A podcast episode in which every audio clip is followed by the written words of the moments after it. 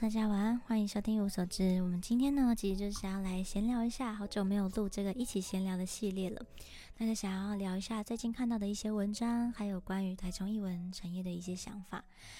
那首先呢，就是因为我在网络上看到一篇文章，他就在说呢，他说想要透过多参加展览，进而更了解艺术。但是呢，每一次去看展呢，都只会让我更加的觉得，为什么这些垃圾可以被放在这里？就是去美术馆，然后他就附了一张这个展览的照片。那展览的照片呢，就是啊，都是现代艺术的作品哦，里面有三幅画作。我记得印象中就是一些，比如说一张白色的纸，然后上面有一条黑色的线之类的，类似像这种，就不是说这种桌子、台灯啊，或者是风景画之类的，有主题性的东西。好，那所以呢，下面就引发了各种的 各种的留言，然后大部分都是在骂他的，就是说，哎呀，没有内涵的话，就回去多读点书啊，或者是其实这个艺术家都是要经历很多挫折啊、失望、绝望，还有一些生命的历练，才可以产出这样的作品之类的。总之呢，就是说啊，艺术家其实都是经过很深层的思考，然后才有这个作品啊。那你不懂的话，那你又这样讲人家是垃圾，很不对之类。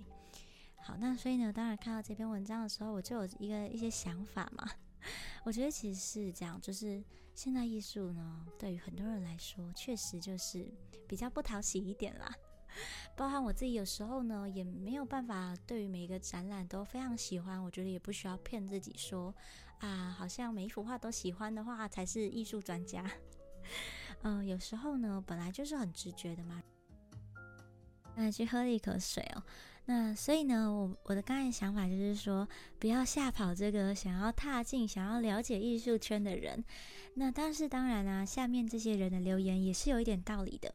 因为呢，我们是从什么时候的开始呢？艺术家的这些称志啊、诚恳、创造性变得这么重要，就是我们在判断一件作品的好坏的时候，我们会期待诶，艺术家来讲解他自己的理念，然后既有他的生命故事，让我觉得诶，这个作品好像有感动到我。从什么时候的开始，我们去期待这件事情呢？或者说，评论这件事情变得那么重要呢？因为其实有听过前几集的朋友呢，当然也会知道说，在我们介绍古代的作品，比如说文艺复兴时期，我们很少会讨论到这一点，因为有一些外在的主体去控制，还有一些客观的评论体制，比如说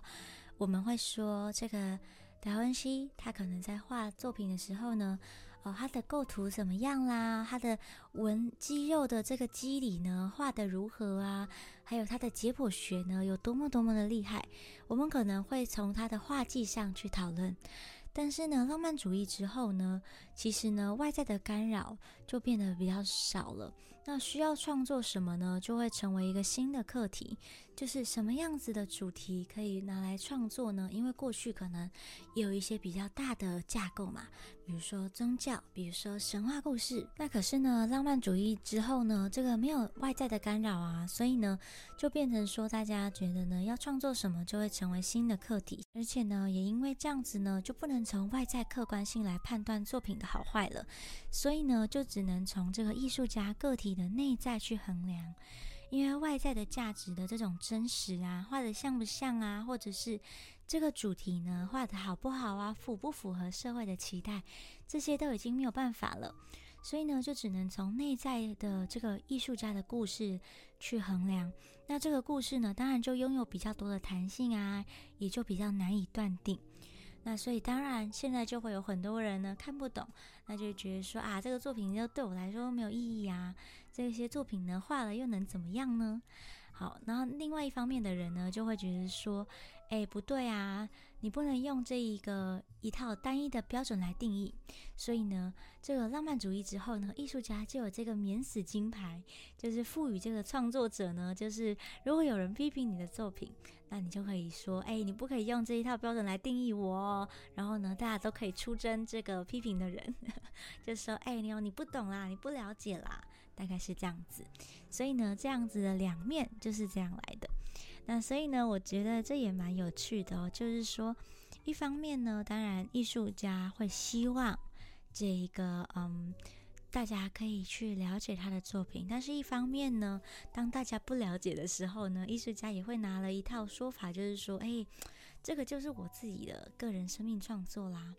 现在就流于一种就是大家各说各话嘛，那你喜不喜欢就看你自己喽。好，大概是这样子。一件事情呢，当然就是因为前阵子呢，我如果追踪我的 Instagram 或者社群的朋友，应该都知道，就是台中周厅呢，透过串游记嘛，有开放了一段时间哦。因为呢，台中周厅呢，其实过去呢，在古迹修复的过程当中，那在第一期修复工程完成之后呢，他们就透过串游记呢，开放让大家去里面参观，然后参与整个古迹修复的过程。那当然呢，之后的去向也就当然受到了很多大家的。想法跟好奇，那其实呢，因为台中市原本其实是跟文化，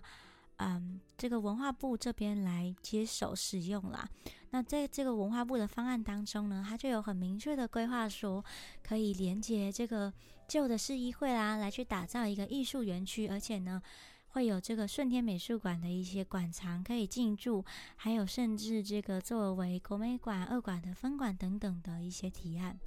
但是呢，后来呢，因为台中市就是市府就拒绝了这个文化部的计划，就是现在的市府，所以呢，这个市议会呢就对于这个台中周厅呢有另外的规划。但是呢，现在周厅的想法就是有一部分呢，就会一定是作为这个办公厅舍来做使用。那文化局就就是台中市的这个文化局就觉得说，嗯，其实呢，就是有一部分作为办公区，那有另外一部分呢就可以开放啊，可能招商委外之类的。那对于这件事情呢，大家就各方也有各方的想法。那我的想法呢，我当然是比较。偏向于这个来作为，比如说国美馆分馆啊，或者是台湾艺术史博物馆这一类的这个文化部原本的提案来去进行。因为呢，台中市政府其实现在呢说这些招商委外啊，还有这些呃未来的规划，其实都没有一个很具象的细节，所以导致呢很多来参观周厅的朋友也觉得，嗯，就是他们有当然有听到一些风声呢，就是会来问的朋友，当然就会觉得说。哎呀，怎么可以这样子利用呢？那所以我就觉得说，台中市其实哦，台中市的规划一直都不缺，不缺这个大型的建筑或者是大型的这些嗯古迹文物。那而且台中市也有很多这个日治时期留下来的这些呃呃日治时期的建筑。那当然呢，也就很好的去做运用。可是呢，台中市就是缺乏像是像高雄近几年呢，把整合都做得非常的好。那台中市呢，其实我觉得台中市不缺什么经费啦，因为呢，台中市其实过往呢的市长都已经盖了很多很多栋嗯建筑物了，那真的是不需要再盖大型的建筑，主要是呢需要有一些。呃，这个专业的人士呢，来组成一个团队，那让这个整个市政府的这个整个在台中市的这些古迹啊、文物啊，还有一些景点能够串联起来。那今天大概就这样子。那其实呢，最近在看那个但丁神曲的事情，因为呢，就是在网络上有看到一句话，就在说，呃，地狱里最炙热之处，是留给那些在重大出现重大道德危机时，仍要保持中立的人。但是呢，这句话其实不出自于但丁神曲，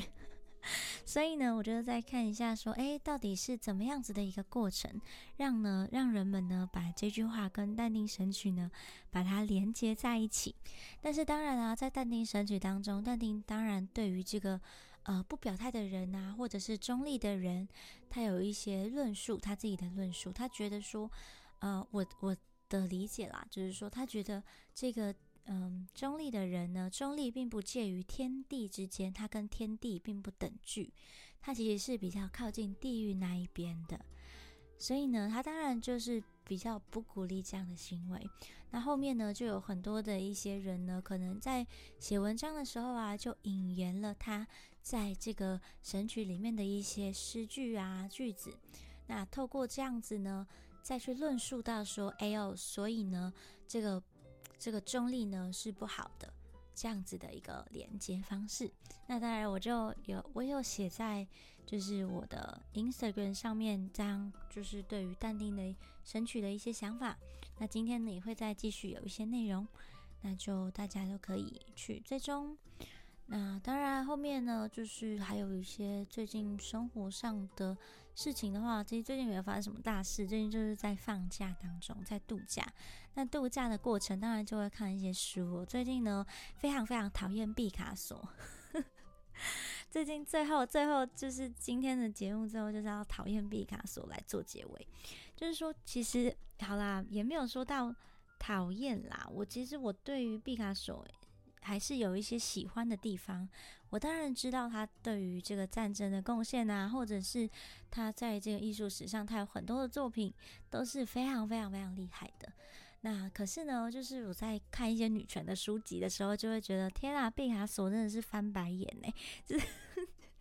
就是好啦，我不认为这个女性哦会透过这个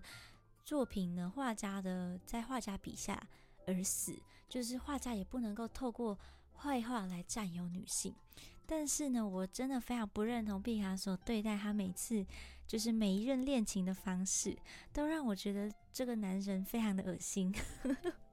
好，大概就是这样子。但是当这是我这个初步的一些论述，我可以在之后的这个 podcast 当中再来介绍毕卡索的作品，